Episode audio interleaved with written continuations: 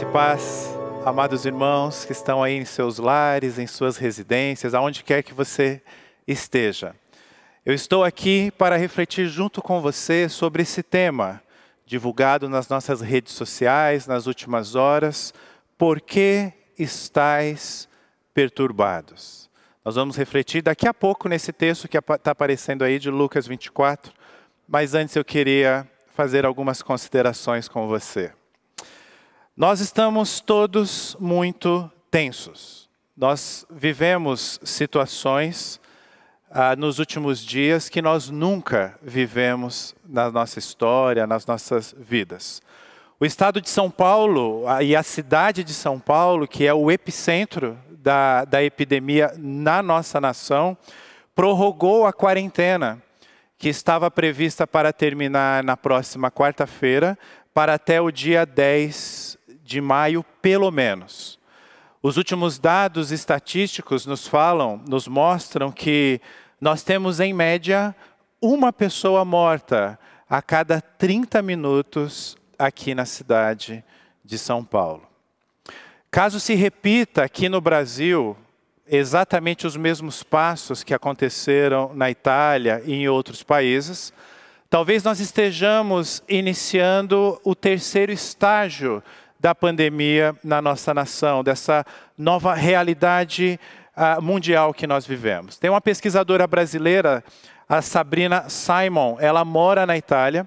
E ela escreveu um artigo muito interessante. Ela fala que a primeira fase lá na Itália foi muito semelhante à primeira fase aqui no Brasil.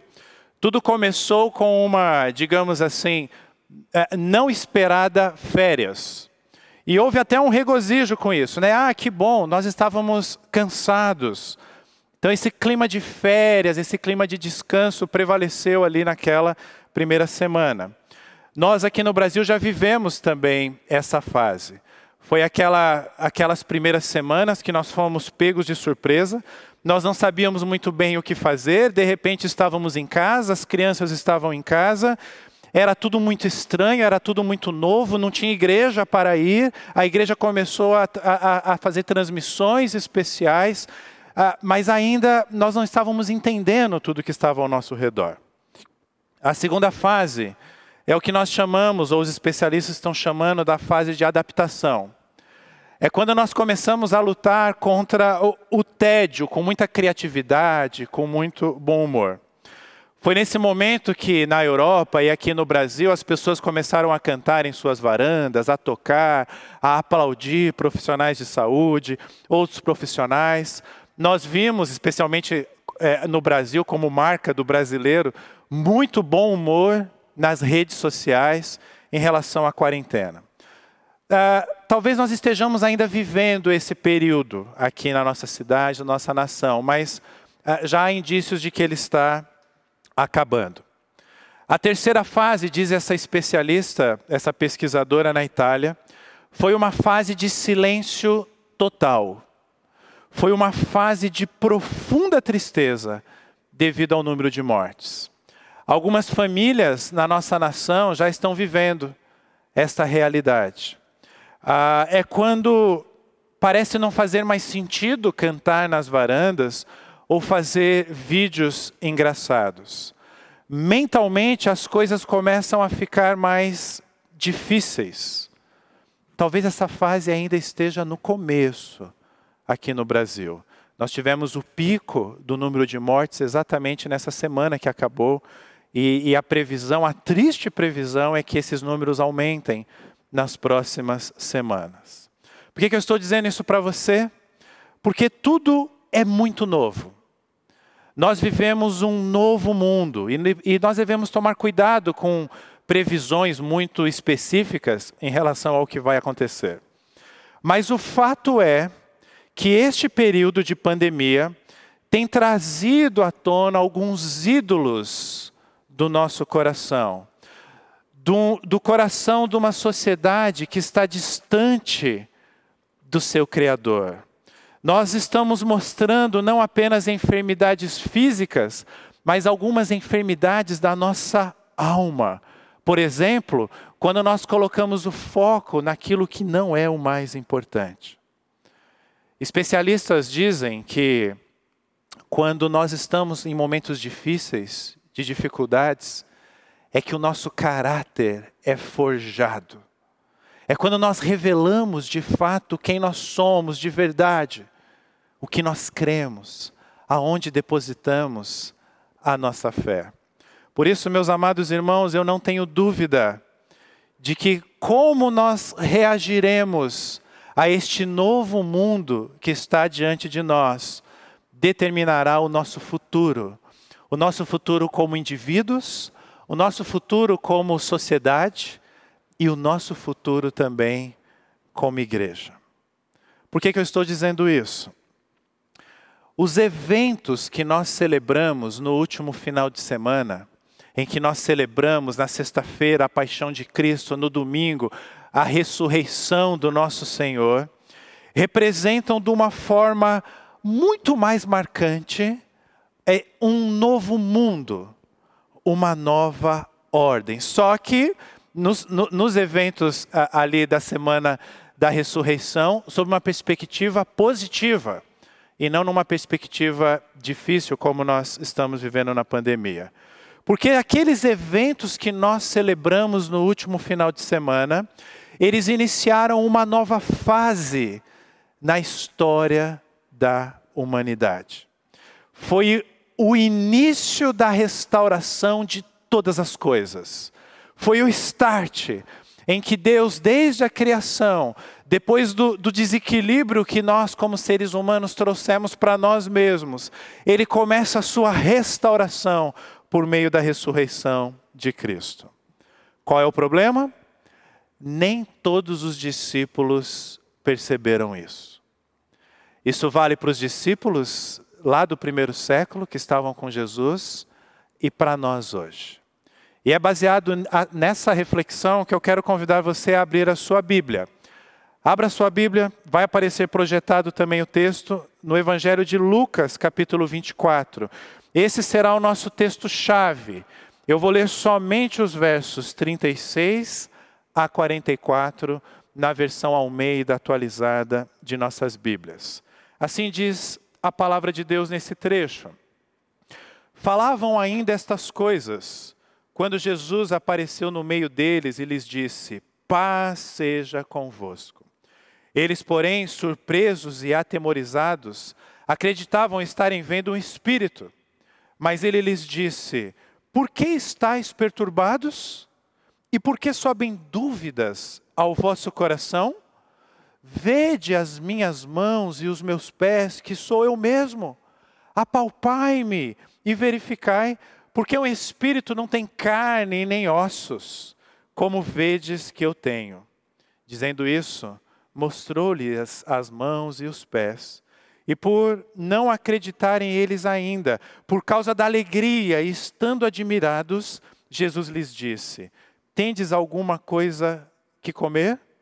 Então lhe apresentaram um pedaço de peixe assado e um favo de mel, e ele comeu na presença deles. Feche seus olhos, se você puder, aonde você estiver.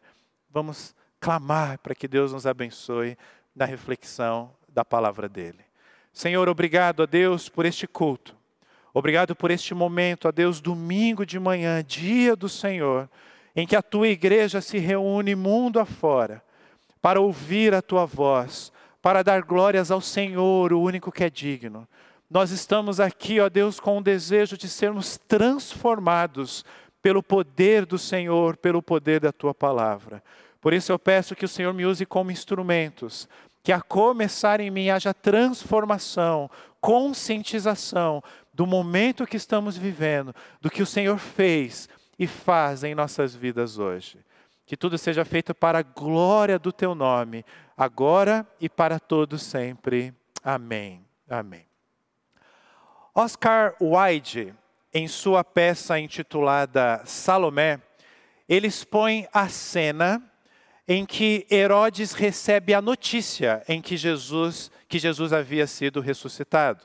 Né? E, e, nesse romance que ele escreve, obviamente a gente não tem esse relato bíblico, e, e o texto diz assim da sua peça: Ele não pode fazer isso, diz Herodes. Eu o proíbo de fazer isso. Eu não permito que homem algum ressuscite entre os mortos. Achem este homem imediatamente e digam a ele que eu o proíbo de ressuscitar dos mortos. A cena seguinte da peça é ainda mais dramática, tanto para os ouvintes, mas especialmente para Herodes. Herodes pergunta: Onde está esse homem? Ao que responde o centurião que estava ao lado dele: Ele está em toda parte, meu senhor, mas é difícil encontrá-lo. Herodes ficou marcado como um inimigo de Jesus. E a ressurreição de Jesus, ela se apresenta como algo terrível, como motivo de desespero para os seus inimigos. No sábado retrasado, no encontro da UMP, na nossa live, nós vimos alguns trechos do filme A Paixão de Cristo, naquela versão eh, em que o Mel Gibson faz a direção. E nós vimos ali uma cena é, macabra, em que, enquanto Jesus estava sendo chicoteado, humilhado pelos soldados romanos, aparece um ser estranho com um bebê no colo. E ele está caminhando diante da multidão, enquanto Jesus está sendo martirizado. E então, de repente, a cena ah, mostra o bebê virando o rosto para Jesus. E aí você percebe que não é um bebê comum, é um bebê demoníaco. E ele dá um sorriso, olhando aquela cena de martírio de Jesus. O filme não mostra mas certamente no momento em que Jesus diz está consumado, e especialmente naquele domingo de manhã, quando a, a, a terra estremeceu, aquela pedra se deslocou e Jesus ressuscitou, Satanás ficou desesperado. Nos livros e também no filme das Crônicas de Nárnia, nós vemos ali a satisfação da feiticeira quando ela faz um acordo com Aslan, o leão que representa Jesus, trocando a vida de Edmund, aquele que havia pecado pela vida de Aslan. Eles entram numa tenda, eles fazem um acordo, e a feiticeira fica extremamente feliz. Só que quando Aslan, que representa Jesus, ele ressuscita, ela fica desesperada como Herodes nesse romance de Oscar Wilde, ele fala: não, isso não pode acontecer. É impossível isso ter acontecido. Mas aconteceu. Por que, que eu estou dizendo isso para você nesta manhã? Para lembrar para você que a ressurreição de Jesus é motivo de angústia e de desespero para os seus inimigos, mas é motivo de vitória para nós, os seus discípulos. A ressurreição de Jesus nos traz confiança. E talvez você pergunte, por quê, pastor? Por um motivo muito simples. A ressurreição de Jesus, que nós celebramos no último domingo de forma especial, nos traz o cumprimento da promessa de Deus. Deus cumpriu a sua promessa, a promessa de um Messias que iria trazer redenção, ela foi cumprida. E aí alguém pode pensar assim: ok? Se ele cumpriu o maior problema que nós tínhamos, o maior problema da história, ele pode também resolver todos os outros menores problemas que nós temos. E então a pessoa pode chegar também à seguinte conclusão: ah, pastor, então nós não deveríamos sofrer com uma pandemia mundial que nos atinge, certo? calma. Ah, parece simples, mas não é tão necessariamente simples como se imagina. Por quê? Porque eu e você, nós vivemos alguns momentos em nossas vidas que nós passamos por experiências de crises de fé. É exatamente isso que aqueles discípulos do texto que nós lemos estavam passando. Aqueles discípulos não eram diferentes de nós.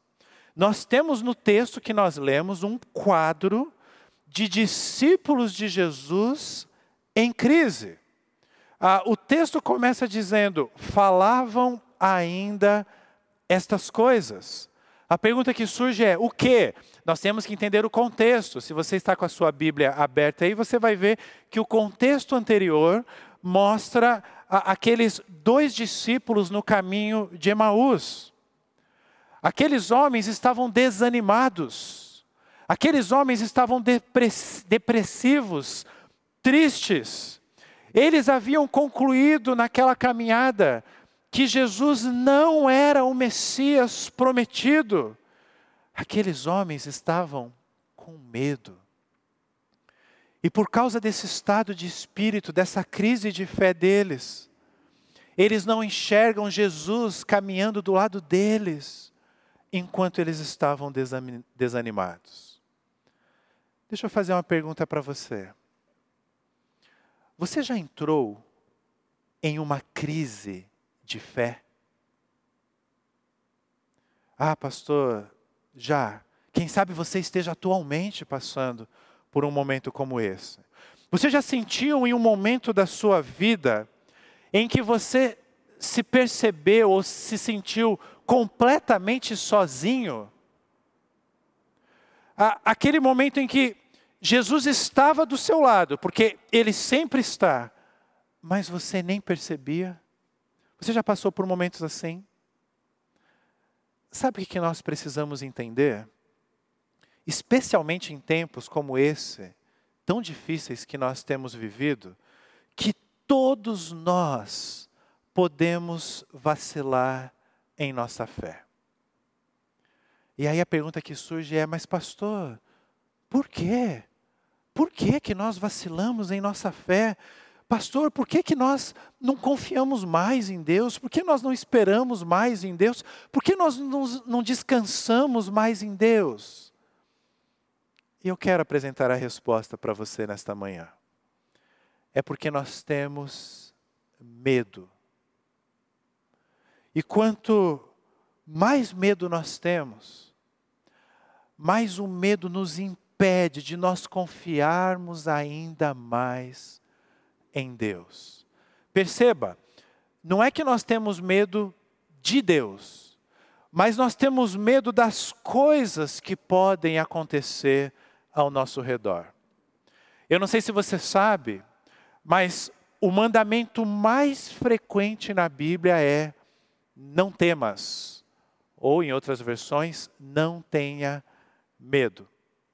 É a instrução mais repetida.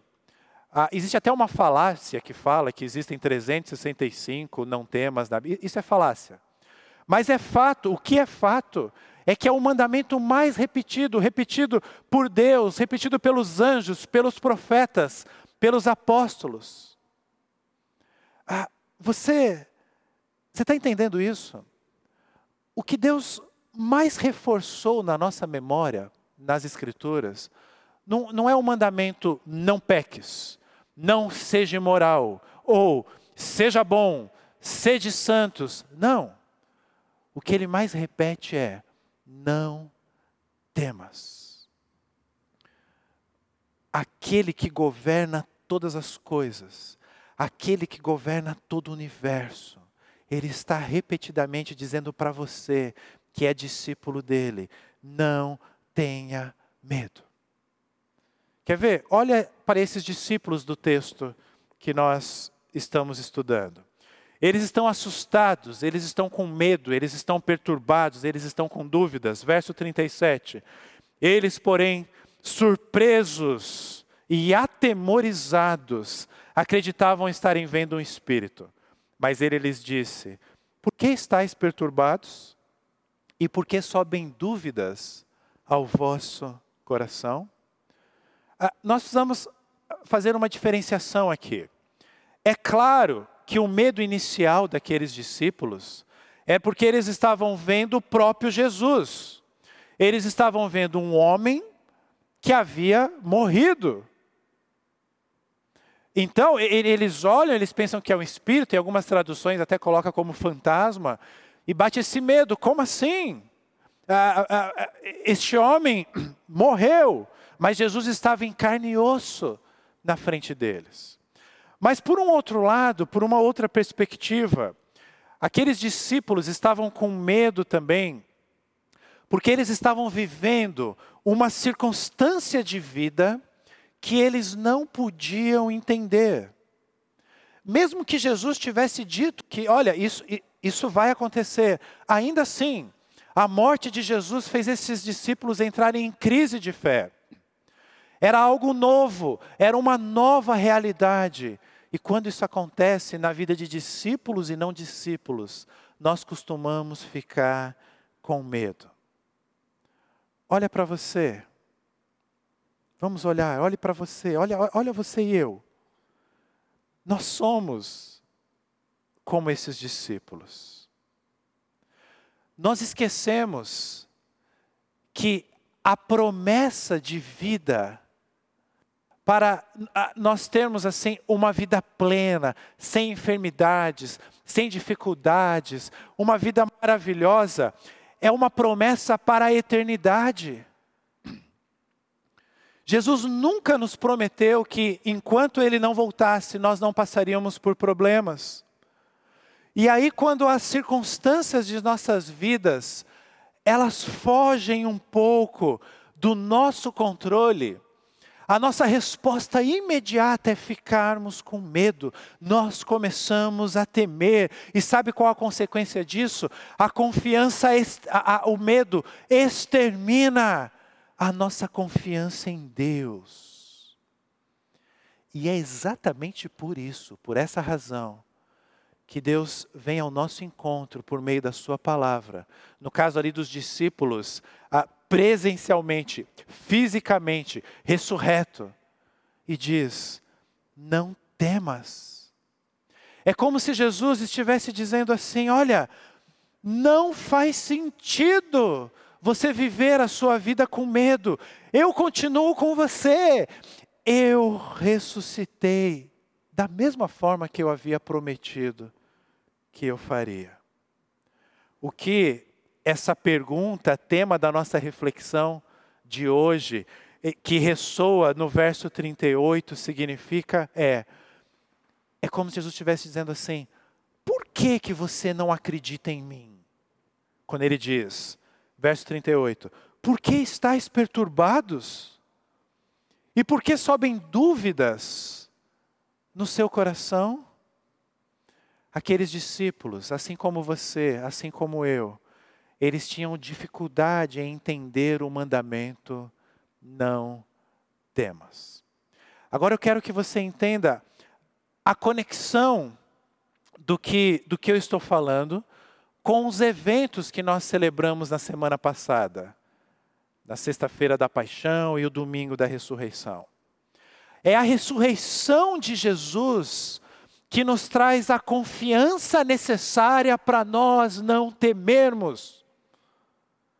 O resultado dessa obra de Cristo, a ressurreição, é nós termos a possibilidade de viver uma vida independente das circunstâncias, sem medo.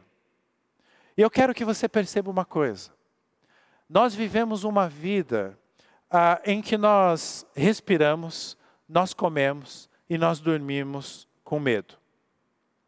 Todos nós carregamos um medo tão perto de nós que muitas vezes, em muitas circunstâncias de nossas vidas, nós achamos que é impossível, nós não podemos nos livrar do medo.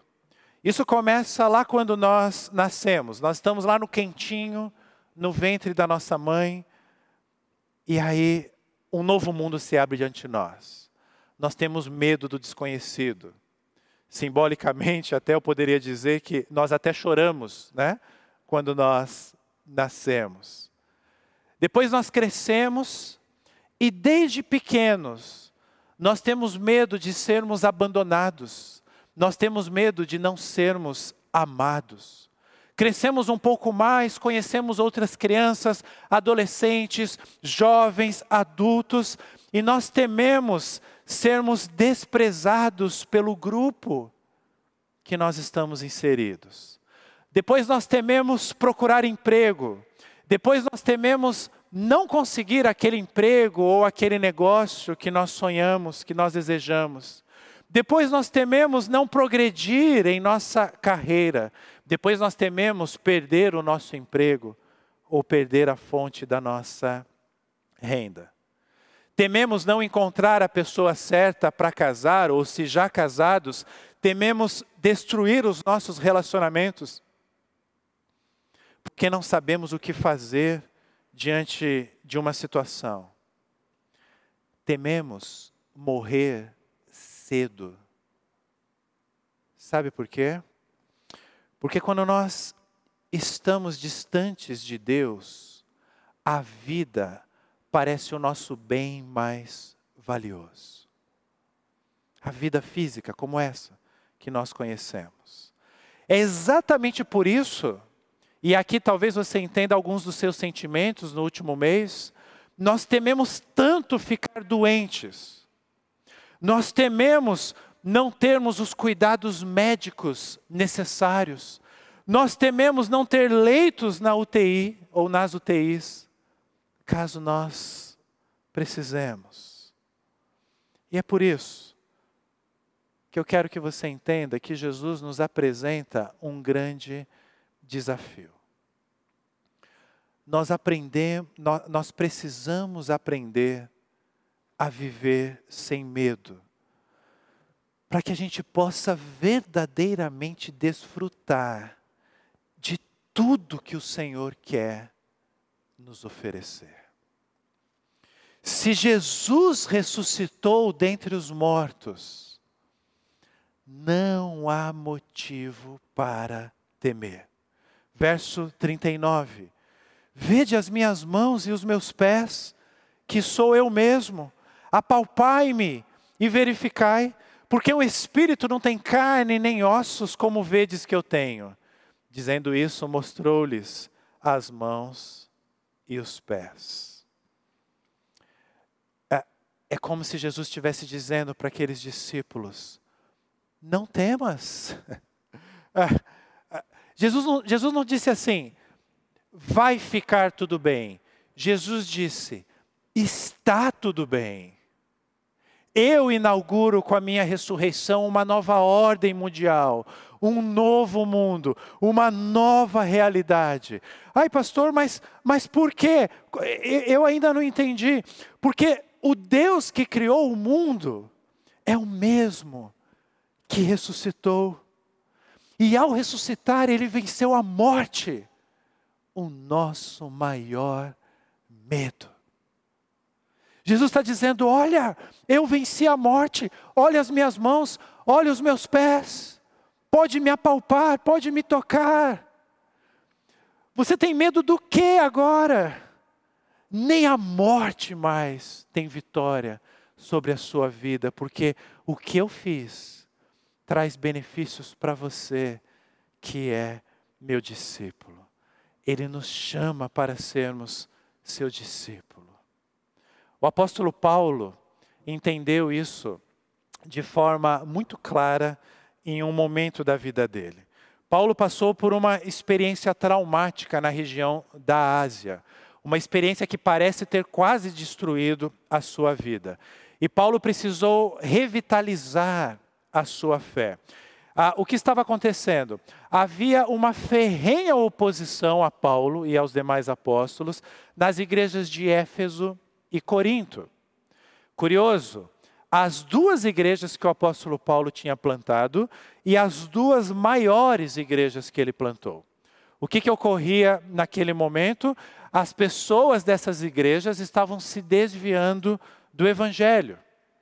E veja no que, que o apóstolo se apegou nesse momento tão difícil da sua vida. Vai ser projetado aí para você, e você pode abrir a sua Bíblia em 2 Coríntios 1, versos 8 a 10. Diz assim: Porque não queremos, irmãos, que ignoreis a natureza da tribulação que nos sobreveio na Ásia, porquanto foi acima das nossas forças.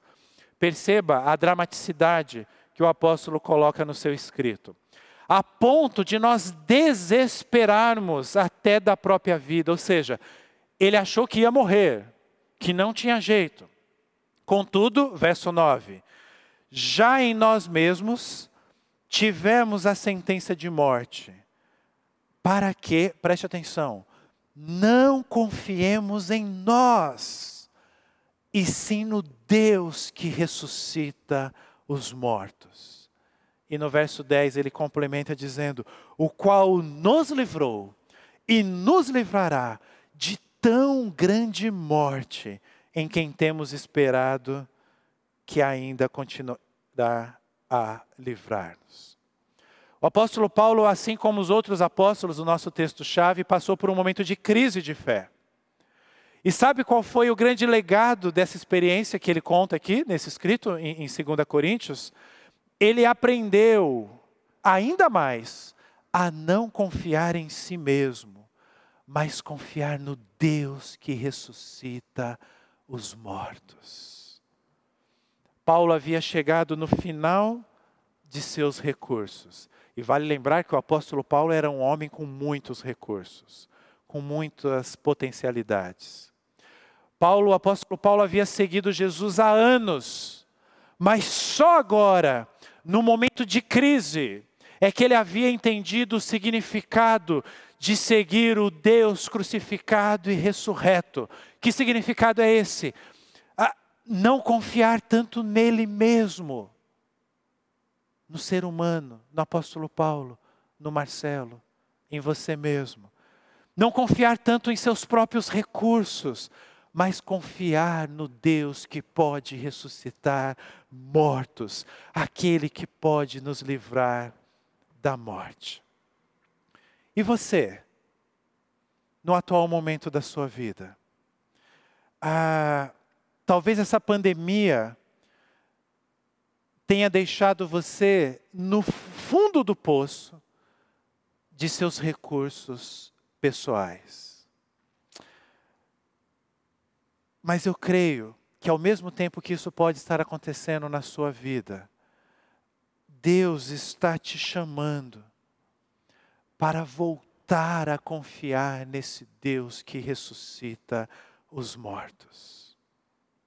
O que eu estou dizendo para você é que a vitória de Cristo sobre aquela cruz, sobre a morte, elimina o medo de nossas vidas e nos traz confiança. Confiança num Deus que pode todas as coisas. Mas não apenas isso. O início do nosso texto, e eu deixei para o final de propósito, verso 36, diz assim: Falavam ainda estas coisas quando Jesus apareceu no meio deles e lhes disse: Paz seja convosco. Meus amados irmãos, Todo ser humano deseja descanso. Todo ser humano deseja paz. Quando começou a nossa quarentena aqui na cidade, ah, muitos ficaram, entre aspas, felizes, porque estava sendo anunciado assim um período repentino de, entre aspas, descanso. Ah, é bom, né? Poxa, eu estava precisando de, de um pouco de paz mesmo. A minha vida estava muito agitada. Mas eu quero que você preste atenção numa coisa, e isso, isso faz mais sentido passado um mês de quarentena. O descanso só faz sentido depois de um bom trabalho feito. Ah, pessoas que não realizam tarefas relevantes em suas vidas, elas jamais têm esse senso de descanso para valer. Por isso que estas últimas semanas, ah, aquilo que parecia até um pouco bom no início, começou a se tornar algo estranho para nós, algo preocupante. Ah, no texto, e preste atenção no texto, quando Jesus diz, paz seja convosco, Jesus não está desejando Jesus não está rogando pela paz em nossas vidas. Isso qualquer pessoa pode fazer. Até é, Miss Universo, né? que, que sempre deseja a paz mundial. Não. Não é isso que Jesus está dizendo. Jesus está decretando. E só Ele pode fazer isso.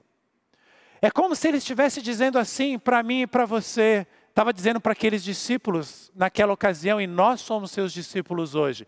Ele está dizendo: Eu ressuscitei, eu venci a morte, está feito, agora você pode ter paz.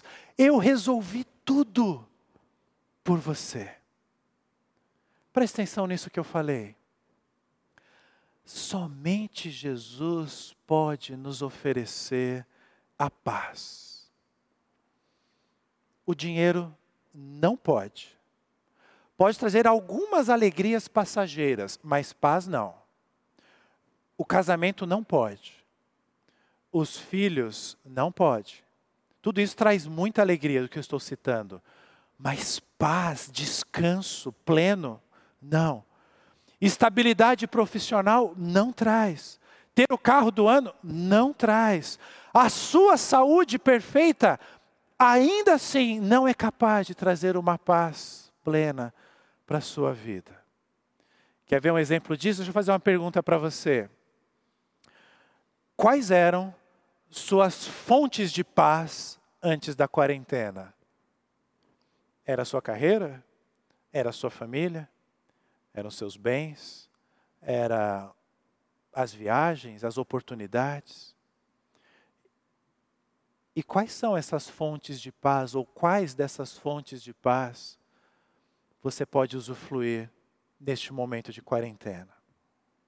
É por isso que Agostinho, na sua autobiografia, talvez a primeira autobiografia da história, né, no livro conhecido como Confissões, ele diz assim: o nosso coração não encontra descanso até que descanse em ti. Ele fala em ti, né? Se referindo a Deus. O nosso coração não encontra descanso até que a gente descanse em Deus. Sabe por quê? Porque Ele é a fonte da paz. Porque Ele é o príncipe da paz. Porque ele morreu para que você tivesse paz, porque ele ressuscitou para que você encontrasse a paz, aleluia. Eu quero que você compreenda isso nessa manhã. Talvez valha a pena nós relembrarmos o conceito de paz. E eu quero trazer duas perspectivas aqui, já caminhando para o final da nossa reflexão o conceito de paz na sociedade que nós vivemos é algo como a ausência de lutas, a ausência de enfermidades até, a ausência de violências, a ausência de perturbações. É assim, é um, digamos, um estado de harmonia. Isso é paz para a sociedade que nós estamos inseridos. O conceito bíblico de paz vem especialmente da expressão shalom todas as suas derivações, inclusive o Shabá, né, do sábado, que Jesus fala: Eu sou o sábado, eu sou o shalom, eu sou a paz. E no conceito bíblico, meus amados irmãos, não significa você descansar dos seus trabalhos, dos seus estudos, dos seus afazeres da casa. Não. No conceito bíblico, a paz também não significa você não passar por dificuldades, ah, como uma pandemia, ou como dificuldades econômicas ou familiares. Quando Jesus nos apresenta a paz, ele diz: Paz seja convosco. Ele está nos apresentando a mesma experiência de descanso de Deus lá no livro de Gênesis. Segundo a Bíblia, paz é você estar tão satisfeito com o que você fez, tão plenamente satisfeito, que você consegue deixar aquilo prosseguir por conta própria. É aquela expressão, eu estou feliz com o meu trabalho, está terminado. Agora, preste atenção. Lá na criação, no relato de Gênesis, Deus viu que tudo que ele tinha criado era bom. E então ele descansou. Na cruz, Jesus contemplou, em meio ao seu sofrimento, toda a obra da, da, da a, a obra não, vamos dizer assim, o grande ato de redenção que ele estava fazendo. E então ele afirmou: está consumado. Sabe qual é a diferença do descanso de Deus em Gênesis e do que está acontecendo aqui na cruz? Lá em Gênesis, Deus criou todas as coisas e descansou. Ele diz: está tudo bom, está tudo perfeito. Descansou não porque ele precisa descansar, mas para nos mostrar o valor dessa paz. Agora na cruz, Jesus ele cumpre a sua a sua missão. Ele diz: está feito, está completo, mas quem descansa somos nós. A obra de Cristo foi feita e nós descansamos. Eu não sei se você consegue perceber a maravilha. É aqui que está o cerne do Evangelho. O significado de, do no, no nosso dia a dia, de vivermos seguindo um Deus que ressuscitou dos mortos e que ressuscita os mortos. É por isso que a primeira palavra que Jesus dirige aos seus discípulos ali nesse encontro do texto que nós vimos de Lucas 24, é: paz seja convosco. Sabe o que, que nos deixa verdadeiramente cansados, meus amados irmãos? É a nossa tentativa de querer ter o controle sobre tudo. Não, eu tenho controle sobre tudo, sobre a minha vida, a vida da minha cidade, da minha família, da minha igreja até. E aí Deus manda uma pandemia para mostrar que nós não temos controle sobre nada. Mas isso não é uma má notícia, isso é uma boa notícia. Porque quando nós temos o controle sobre as coisas, nós nos perdemos. Haja vista o relato da queda em Gênesis 3. Porque nós tentamos controlar todas as coisas o tempo todo e não conseguimos, nós começamos a duvidar de Deus. E a consequência disso é nós vivermos com medo. Por isso, o verso 36 diz: Paz seja convosco. Não é uma saudação de Jesus. Não é Jesus chegando na casa e falando paz, paz. Não, não é uma mera saudação. Jesus sabia que aqueles discípulos estavam angustiados. Preste atenção nisso. Jesus sabe que você está, quem sabe, angustiado preocupado ao extremo, ansioso, ansiosa. Jesus nos conhece. E é porque Ele nos conhece, sabe, das nossas incertezas, das nossas dúvidas, das nossas crises, que Ele se coloca diante de nós e diz: paz seja convosco. Ele está decretando, Ele está ressurreto, dizendo: eu já fiz todo o trabalho, você pode viver em paz, não precisa ficar mais desesperado. Ele nos lembra que a paz não é a ausência de problemas. A paz é, com, é quando nós nos lembramos quem Ele é, o que Ele fez e o que Ele nos deixou. Que foi exatamente a linha de reflexão que nós celebramos nos últimos domingos, celebrando a ressurreição. Ah, Jesus mesmo nos ajuda a entender isso que eu estou falando para você. Dá uma olhada aí no texto de João 14, 27. Eu vou projetar para você a nova versão transformadora, a NVT. Diz assim: olha, eu lhes deixo um presente, a minha plena paz. E essa paz que eu lhes dou é um presente que o mundo não pode dar. Portanto, não se aflijam, nem tenham medo. Percebam?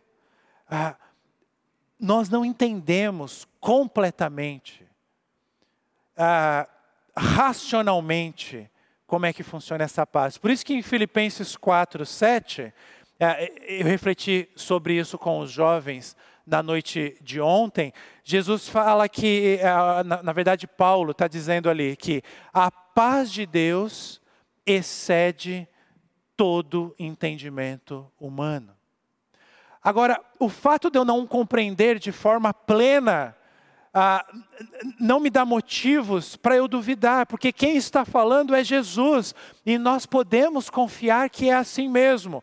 Como diz ah, um pouquinho mais à frente de João 14, João 16, vai aparecer aí para você também. João 16, 33, agora na versão Almeida.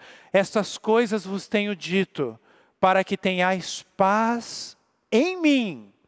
E aí, olha como Jesus continua a sua afirmação.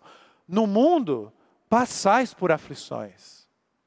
Contextualizando o texto, no mundo, passais por pandemias, passais por dificuldades econômicas, mas ele continua, mas tem de bom ânimo.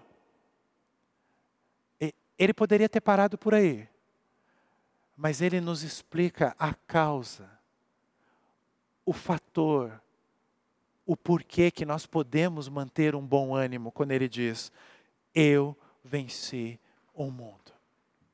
Perceba, ele venceu mas sou eu e você que colhemos os frutos. Essa que é a maravilha do Evangelho. A vitória de Jesus, não a minha, não os meus esforços, a vitória de Jesus nos traz a paz. Eu não sei para você, mas, mas isso não te traz alegria? Isso não te traz. Lembrar dessas coisas não faz como que. Ah, como aqueles discípulos no caminho de Emaús, no, no, no texto anterior do nosso, não faz o seu coração arder, pegar fogo, ah, não faz você lembrar das coisas que realmente fazem sentido em nossas vidas e do porquê estamos aqui? Eu espero que sim. Eu espero que nessas, nessa quarentena, nesses dias difíceis, você perceba que Jesus quer que você se lembre que Ele está na sua casa. Daqui a pouco, ah, quem está acompanhando esse culto ao vivo pela manhã, daqui a pouco vai almoçar. Ah, Jesus quer que você lembre que Ele está na mesa com você. Ele deseja comer com vocês. É assim que continua o texto, verso 41. E por não acreditarem eles ainda, olha como é forte é a, a, a, a, forma que Lucas nos apresenta aqui. Por causa da alegria, e estando admirados, Jesus lhes disse: Tendes alguma coisa que comer? Então lhe apresentaram um pedaço de peixe assado e também um favo de mel. E ele comeu na presença deles. Sabe aqueles momentos de alegria que a gente fala ou pensa, aquela expressão assim: eu não acredito que isso está acontecendo. Eu não acredito que isso está acontecendo. Então, é isso. Aqueles discípulos não estavam acreditando. E às vezes nós também somos inundados, não da dúvida nesse sentido, mas dessa alegria falo, uau! É, então, este é o Evangelho? Então foi para isso que Cristo ressuscitou dos mortos. Jesus está aí do seu lado, aonde quer que você esteja neste momento. Ele está na sua casa. Pode festejar, pode acreditar. O que a gente mais tem dito é: fique em casa. É isso mesmo, fique em casa. Mas lembre-se, ele está na sua casa com você. Como que eu quero concluir essa nossa reflexão? A pergunta tema desta mensagem é a pergunta que Jesus fez aos discípulos: Por que estáis perturbados? Ele ressuscitou. E isso significa que se você deposita sua confiança na obra consumada de Jesus, ou seja, a sua ressurreição, então você sabe, você tem certeza que Deus já está plenamente satisfeito com você. Você não precisa viver uma vida é, tendo que provar algo para si mesmo, tendo que provar algo para outras pessoas, ou tendo que provar algo para Deus. Não precisa. Se você sabe que Deus é o Deus que ressuscita dos mortos, você vive plenamente satisfeito com a obra de Cristo naquela cruz. E então você pode viver sem medo. E então você pode viver em paz, descansando nele. Você pode ficar satisfeito com a sua vida em quaisquer circunstâncias. Inclusive nesse momento difícil que nós temos vivido. Mas, pastor, e as outras pessoas? Existem pessoas sofrendo. No século III e no século IV, o mundo passou por duas grandes epidemias. Os estudiosos entendem que foram a varíola e o sarampo. Naquele momento, o testemunho dos discípulos de Jesus, já chamado de cristãos ali, ah, se fortaleceu devido à forma com que os cristãos reagiram diante das duas grandes epidemias. Ah, no ano 206, o bispo Dionísio, ah, em sua homilia de Páscoa, ele destaca o amor e a lealdade sem limite dos cristãos naquele período. Ele diz que, na sua homilia, que eles, os cristãos jamais se pouparam. Eles estavam o tempo todo pensando no outro, atendendo o outro nas suas necessidades, prestando assistências. E isto levou muitos a perderem as suas próprias vidas porque foram contaminados. Mas o relato histórico é que eles se arriscavam felizes por estarem servindo ao seu Senhor. A pergunta que eu quero que você leve para sua reflexão durante a semana é: o que faz com que pessoas ajam assim, como os primeiros cristãos? É a inspiração na vida de Jesus, seu Senhor, seu Mestre. A inspiração no sofrimento dele e a inspiração na sua ressurreição. O sofrimento de Jesus como um exemplo para nós seguirmos os seus passos.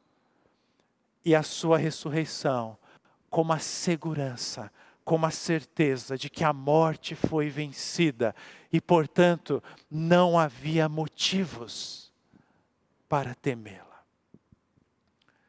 Eu comecei a nossa reflexão citando o romance Salomé, de Oscar Wilde, onde Herodes, ao saber que Jesus tinha ressuscitado, esbravejou: eu o proíbo de fazer isso, não permito que homem algum ressuscite dos mortos. Mentes inescrupulosas e corruptas tremem diante da ressurreição de Jesus. Injustos, arrogantes, não entendem por que, que ele ressuscitou. Mas o fato é que ele ressuscitou. E eu e você não temos motivos para temer. Uma nova era se iniciou naquela cruz. Uma era sem medo, onde nós podemos, de fato, descansar. E sabe o que é mais maravilhoso desta verdade? Um dia ele voltará. E nós precisamos anunciar esta esperança por maior número de pessoas que nós pudermos.